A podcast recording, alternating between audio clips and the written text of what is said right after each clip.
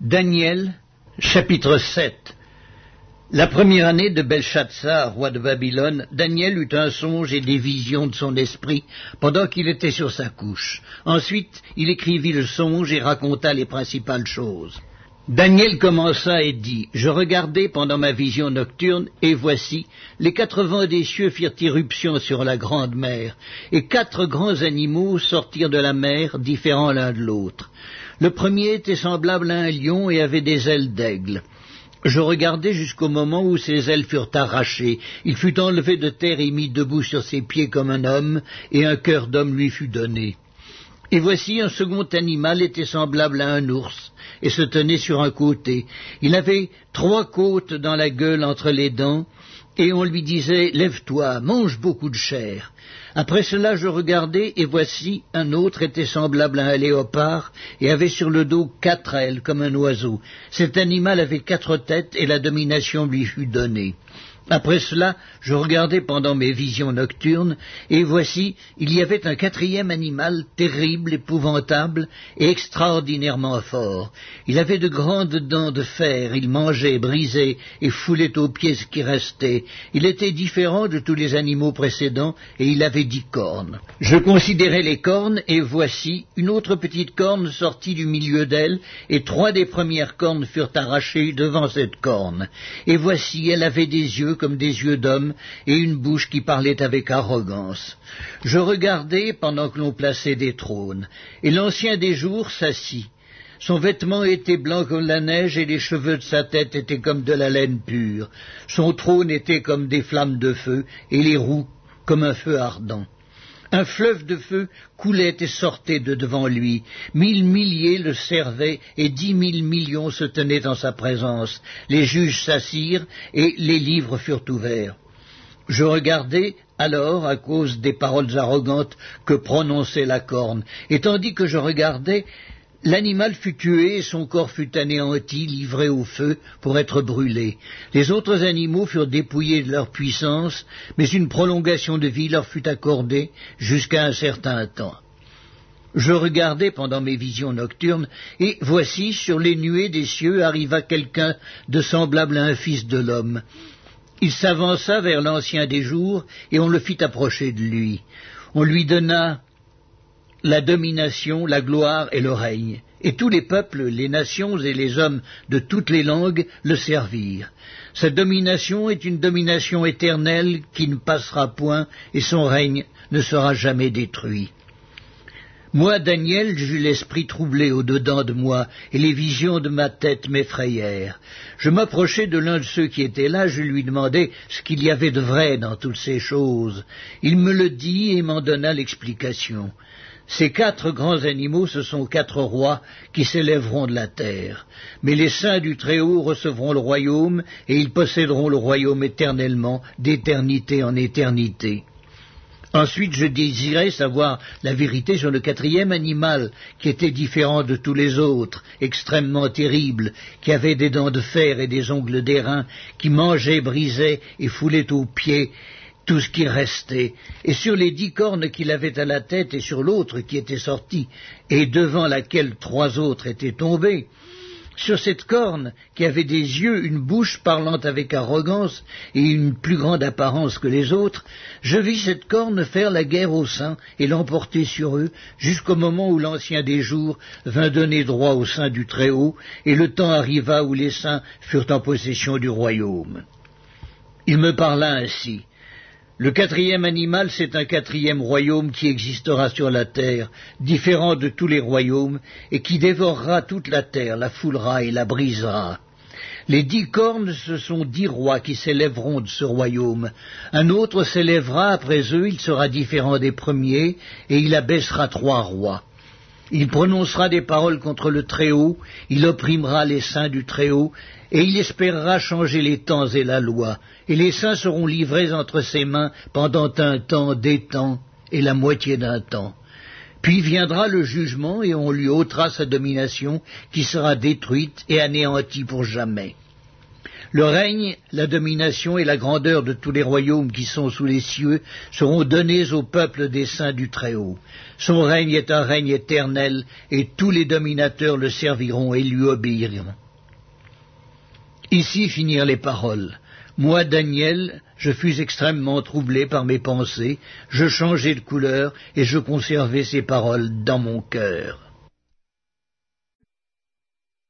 Daniel, chapitre 8 La troisième année du règne du roi Belshazzar, moi, Daniel, j'eus une vision, outre celle que j'avais eue précédemment. Lorsque j'eus cette vision, il me sembla que j'étais à Suse, la capitale, dans la province d'Elam, et pendant ma vision je me trouvais près du fleuve Ulaï. Je levai les yeux, je regardai, voici un bélier se tenait devant le fleuve, et il avait des cornes. Ses cornes étaient hautes, mais l'une était plus haute que l'autre, et elle s'éleva la dernière. Je vis le bélier qui frappait de ses cornes à l'Occident, au septentrion et au Midi. Aucun animal ne pouvait lui résister. Il n'y avait personne pour délivrer ses victimes. Il faisait ce qu'il voulait, il devint puissant. Comme je regardais attentivement, voici un bouc venait de l'Occident et parcourait toute la terre à sa surface sans la toucher. Ce bouc avait une grande corne entre les yeux. Il arriva jusqu'au bélier qui avait des cornes et que j'avais vu se tenant devant le fleuve, et il courut sur lui dans toute sa fureur. Je le vis qui s'approchait du bélier et s'irritait contre lui. Il frappa le bélier et lui brisa les deux cornes, sans que le bélier eût la force de lui résister. Il le jeta par terre, le foula, il n'y eut personne pour délivrer le bélier. Le bouc devint très puissant, mais lorsqu'il fut puissant, sa grande corne se brisa. Quatre grandes cornes s'élevèrent pour la remplacer aux quatre vents des cieux. De l'une d'elles sortit une petite corne qui s'agrandit beaucoup vers le midi, vers l'Orient et vers le plus beau des pays. Elle s'éleva jusqu'à l'armée des cieux, elle fit tomber à terre une partie de cette armée et des étoiles, et elle les foula. Elle s'éleva jusqu'au chef de l'armée, lui enleva le sacrifice perpétuel et renversa le lieu de son sanctuaire. L'armée fut livrée avec le sacrifice perpétuel à cause du péché. La corne jeta la vérité par terre et réussit dans ses entreprises. J'entendis parler un saint, et un autre saint dit à celui qui parlait pendant combien de temps s'accomplira la vision sur le sacrifice perpétuel et sur le péché dévastateur? Jusque à quand le sanctuaire et l'armée seront-ils foulés? Et il me dit, deux mille trois cents soirs et matins, puis le sanctuaire sera purifié. Tandis que moi, Daniel, j'avais cette vision et que je cherchais à la comprendre, voici quelqu'un qui avait l'apparence d'un homme se tenait devant moi, et j'entendis la voix d'un homme au milieu de l'Ulaï. Il cria et dit, Gabriel, explique-lui la vision. Il vint alors près du lieu où j'étais, et à son approche, je fus effrayé, et je tombai sur ma face. Il me dit, Sois attentif, fils de l'homme, car la vision concerne un temps qui sera la fin. Comme il me parlait, je restai frappé d'étourdissement, la face contre terre. Il me toucha et me fit tenir debout à la place où je me trouvais. Puis il me dit, je vais t'apprendre ce qui arrivera au terme de la colère, car il y a un temps marqué pour la fin. Le bélier que tu as vu et qui avait des cornes, ce sont les rois des Mèdes et des Perses. Le bouc, c'est le roi de Javan. La grande corne entre ses yeux, c'est le premier roi. Les quatre cornes qui sont élevées pour remplacer cette corne brisée, ce sont quatre royaumes qui s'élèveront de cette nation, mais qui n'auront pas autant de force. À la fin de leur domination, lorsque les pécheurs seront consumés, il s'élèvera un roi impudent et artificieux. Sa puissance s'accroîtra, mais non pas sa propre force. Il fera d'incroyables ravages, il réussira dans ses entreprises, il détruira les puissants et le peuple des saints. À cause de sa prospérité et du succès de ses ruses, il aura de l'arrogance dans le cœur, il fera périr beaucoup d'hommes qui vivaient paisiblement, et il s'élèvera contre le chef des chefs, mais il sera brisé sans l'effort d'aucune main. Et la vision des soirs et des matins dont il s'agit est véritable.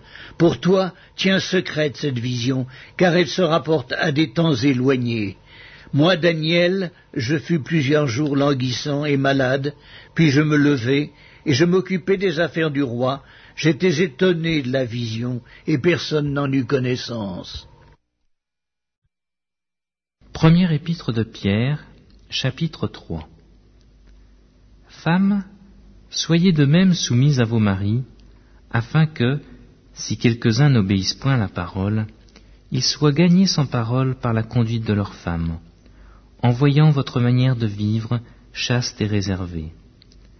Ayez non cette parure extérieure qui consiste dans les cheveux tressés, les ornements d'or ou les habits qu'on revêt, mais la parure intérieure est cachée dans le cœur, la pureté incorruptible d'un esprit doux et paisible, qui est d'un grand prix devant Dieu. Ainsi se paraissaient autrefois les saintes femmes, qui espéraient en Dieu, soumises à leur mari comme Sarah, qui obéissait à Abraham et l'appelait son Seigneur. C'est d'elle que vous êtes devenues les filles, en faisant ce qui est bien, sans vous laisser troubler par aucune crainte. Marie, montrez à votre tour de la sagesse dans vos rapports avec vos femmes, comme avec un sexe plus faible. Honorez-les, comme devant aussi hériter avec vous de la grâce de la vie. Qu'il en soit ainsi, afin que rien ne vienne faire obstacle à vos prières. Enfin, soyez tous animés des mêmes pensées et des mêmes sentiments, pleins d'amour fraternel, de compassion, d'humilité, ne rendez point mal pour le mal, ou injure pour injure. Bénissez au contraire, car c'est à cela que vous avez été appelés, afin d'hériter la bénédiction. Si quelqu'un en effet veut aimer la vie et voir des jours heureux, qu'il préserve sa langue du mal et ses lèvres des paroles trompeuses, qu'il s'éloigne du mal et fasse le bien, qu'il recherche la paix et la poursuive. Car les yeux du Seigneur sont sur les justes, et ses oreilles sont attentives à leurs prières, mais la face du Seigneur est contre ceux qui font le mal. Et qui vous maltraitera si vous êtes zélé pour le bien? D'ailleurs, quand vous souffririez pour la justice, vous seriez heureux. N'ayez d'eux aucune crainte, et ne soyez pas troublés. Mais sanctifiez-vous dans vos cœurs, le Seigneur Dieu, étant toujours prêt à vous défendre, avec douceur et respect, devant quiconque vous demande raison de l'espérance qui est en vous, et ayant une bonne conscience, afin que là même où il vous calomnie comme si vous étiez des malfaiteurs, ceux qui décrivent votre bonne conduite en Christ soient couverts de confusion. Car il vaut mieux souffrir, si telle est la volonté de Dieu, en faisant le bien qu'en faisant le mal. Christ a aussi à souffert une fois pour les péchés, lui juste pour des injustes, afin de nous mener à Dieu, ayant été mis à mort quant à la chair, mais ayant été rendu vivant quant à l'esprit, dans lequel aussi il est allé prêcher aux esprits en prison, qui autrefois avaient été incrédules, lorsque la patience de Dieu se prolongeait, au jour de Noé, pendant la construction de l'arche dans laquelle un petit nombre de personnes, c'est-à-dire huit, furent sauvées à travers l'eau. Cette eau est une figure du baptême, qui n'est pas la purification des souillures du corps, mais l'engagement d'une bonne conscience envers Dieu, et qui maintenant vous sauve, vous aussi, par la résurrection de Jésus-Christ, qui est à la droite de Dieu depuis qu'il est allé au ciel, et que les anges, les autorités et les puissances lui ont été soumis.